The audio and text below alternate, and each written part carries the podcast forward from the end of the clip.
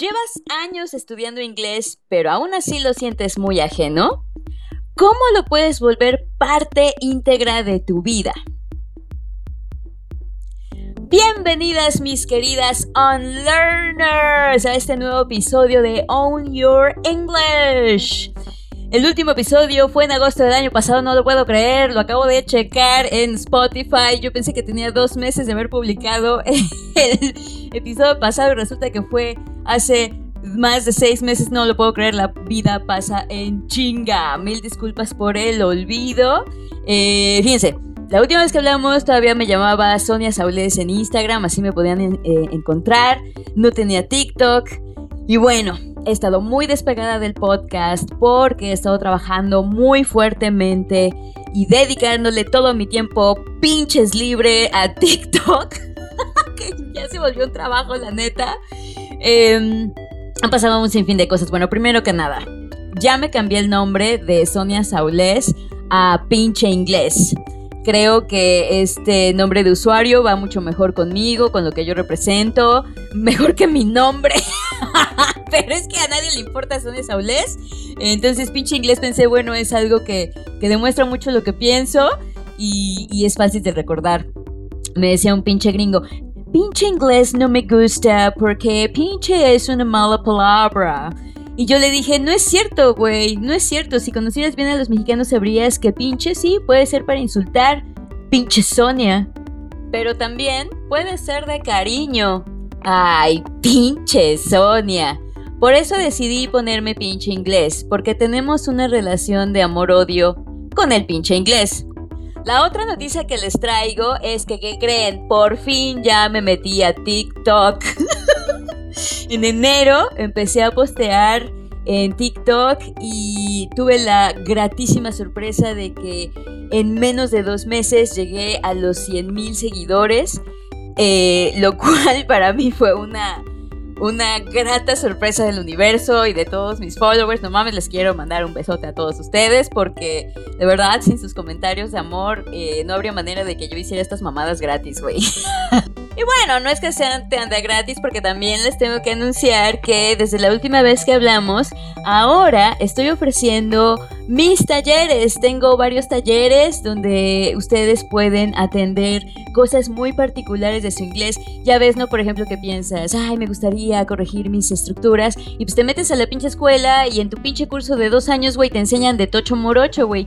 Con mis talleres, eh, lo que vas a hacer es atender puntos muy específicos del inglés en muy pocas semanas.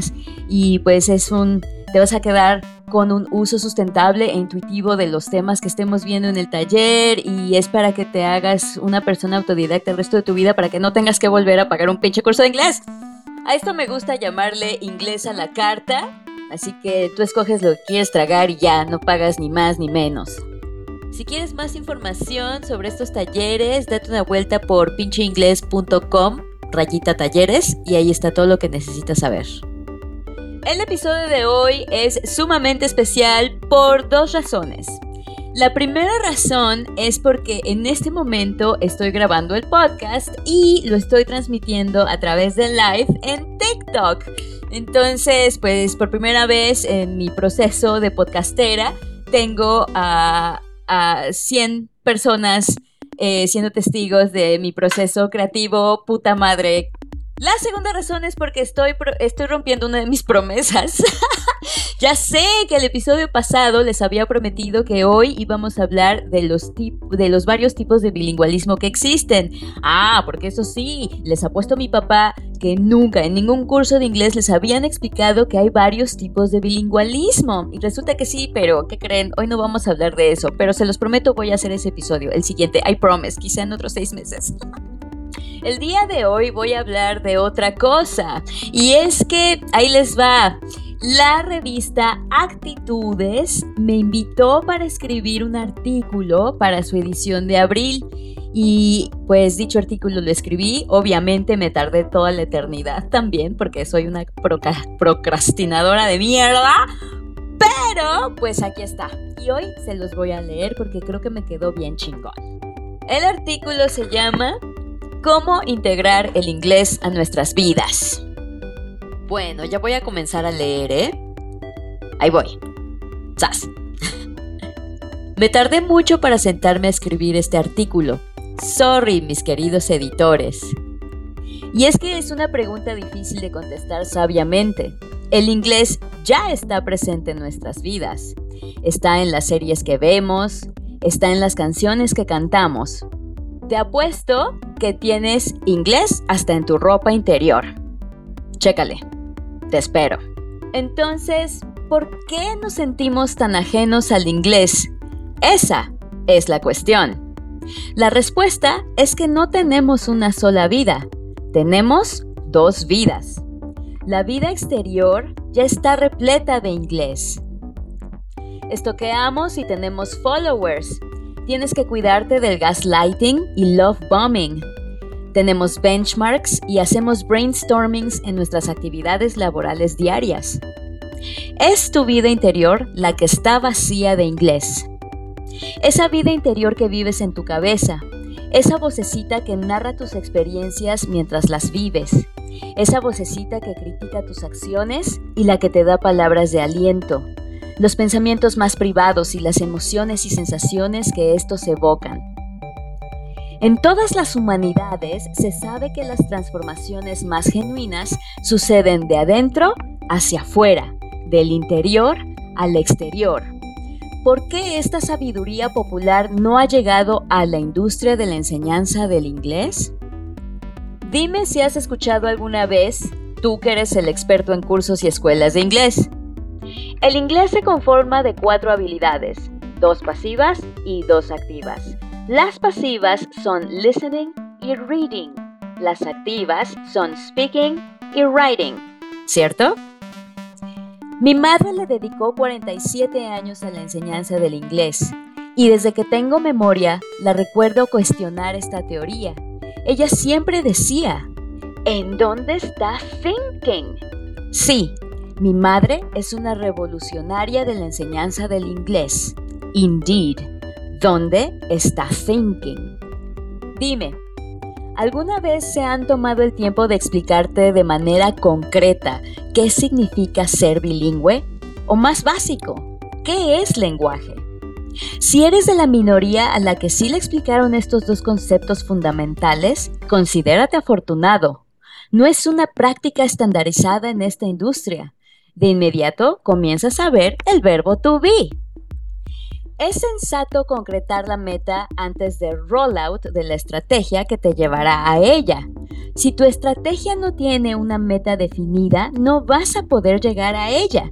Si no defines la meta, estás perdido en el desierto y sin mapa. Y ahí radica el meollo del asunto. Todos mis talleres los comienzo con esta pregunta. Si tuvieras que explicarle a un alien qué es lenguaje, ¿qué le dirías? Te pido que dejes de leer y lo pienses. Ándale, te espero otra vez. Si eres como la vasta mayoría de mis unlearners, dijiste algo como, es la manera de comunicarnos, ¿cierto? Todo nuestro esfuerzo lo enfocamos en la comunicación, speaking, listening, reading and writing. Todo lo que tiene que ver con la vida exterior. En mi técnica, Bilingual Cognitive Therapy, yo defino el lenguaje como el sistema de símbolos que usamos para organizar información en nuestra cabeza primero. La comunicación la considero solamente un efecto secundario del lenguaje nada más, pero la función primordial del lenguaje es ponerle orden a nuestros pensamientos. Te pongo un ejemplo. Tu pareja hace un comentario sobre ti en una fiesta en frente de tus amigos. Es un comentario bien intencionado, pero aún así tienes un sentimiento incómodo, quizás hasta doloroso. Cuando se van de la fiesta, le dices a tu pareja, oye, ese comentario que hiciste me hizo sentir mal. Si tienes suerte, tu pareja te preguntará lo sensato. ¿Por qué? Te apuesto que no tienes un discurso súper elocuente al respecto y de inmediato. Necesitas tomarte algo de tiempo para hacer introspección. Puede ser que te tardes unos minutos. Si eres un poco como yo, terminas pensando en esto semanas y hasta terminas en terapia. Sea cual sea tu proceso, antes de abrir la boca y comunicarle a tu pareja por qué te molestó su comentario, primero tienes que tenerlo en orden para ti en tu vida interior. Para poder comunicarte, indudablemente necesitas traducir la emoción incómoda al lenguaje, o sea, español, para ser capaz de entenderlo tú mismo. ¿A poco no? Vuelve a leer el párrafo anterior. Esto es crucial. Sí, te espero. Ya después si lo quieres comunicar, ese es otro proceso, pero todo comienza con el entendimiento y el entendimiento es la organización de información y asociaciones en tu cabeza. En otras palabras, el lenguaje es algo así como tu sistema operativo con el que organizas información del mundo exterior y sus consecuencias en tu mundo interior. Ahí está el pinche thinking. Tu lengua madre, el español, es el sistema operativo que te permite interpretar de manera precisa la realidad que vives. Entonces, ¿qué significa ser bilingüe? Si eres de mi generación, seguro te tocaron esos lentes 3D. Un ojo tenía la mica roja y el otro tenía la mica azul. A mí me encantaba ver las cosas a través de un filtro y luego a través del otro cerrando un ojo a la vez. Y si recuerdas, el mundo se veía muy distinto bajo el filtro rojo en comparación con el azul. Sí, era la misma realidad, por supuesto, pero cada color organizaba distintas ondas de luz y eso cambiaba tu perspectiva subjetiva de la realidad. Así yo vivo ser bilingüe. Ser bilingüe para mí es tener dos filtros que organizan la misma realidad que todos estamos viendo, pero que cambia de manera a veces radical tu perspectiva personal y subjetiva de esa misma realidad. Ahora, bajo este nuevo punto de partida en tu proceso de ser bilingüe, vamos a dejarnos ya de tanta filosofía y vamos a lo práctico. Aquí te va un ejercicio que les dejo a todos mis unlearners. Ha resultado bastante eficaz para incorporar el inglés a tu vida interior. Dime, cuando te lavas los dientes, ¿En qué piensas? Quizá en tus pendientes del trabajo, quizá en la lista del súper, incluso hasta discusiones que tuviste durante el día o encuentros con un extraño amable. Bueno, pues ahora, en vez de tener esos pensamientos en español, piénsalos en inglés. Te aviso, te va a costar trabajo. Estás haciendo algo inaudito para tu mente. ¿Cuántos años has organizado tu realidad en español? Es como si me pidieras que dejara de fumar de un día a otro. Imposible, por lo menos para mí. Comienza con la lavada de dientes de la mañana. Hazlo un mes. Márcalo en tu calendario. Cuando cumplas el mes, hazlo en la mañana y en la tarde, y así hasta que sean las tres veces al día. Es normal que cuando menos te des cuenta, tu mente ya está pensando en español otra vez, y tú ni cuenta te diste. Es normal, de verdad. Sé gentil contigo mismo y regresa amablemente a pensar en inglés. ¿Te suena? ¿No es lo que nos dicen en meditación? Poco a poco, el inglés se volverá parte de tu vida interior y comenzará a echar raíces emocionales y sensoriales, lo que lo hará más genuino y sustentable. Sigue adelante, sé perseverante, y es que no tienes de otra. Encuéntrale gusto a la incomodidad, a la curva de aprendizaje. Si haces esto, te garantizo que un día dirás de la nada, ¡Wow! Estaba pensando en inglés y ni cuenta me di. Es como yo me hice bilingüe en alemán y es lo que reportan mis unlearners. Imagínate, inglés automático y sin esfuerzo. Si quieres más hacks prácticos, sígueme en Instagram y en TikTok donde me encuentras como pinche inglés. Escucha también mi podcast, obviamente ya lo estás haciendo. bueno, es que eso era en el artículo y eso sí lo voy a dejar grabado. Y bueno, así acaba el artículo. Espero que les haya eh, por lo menos ayudado a cambiar su perspectiva sobre esta tarea de volverse bilingüe.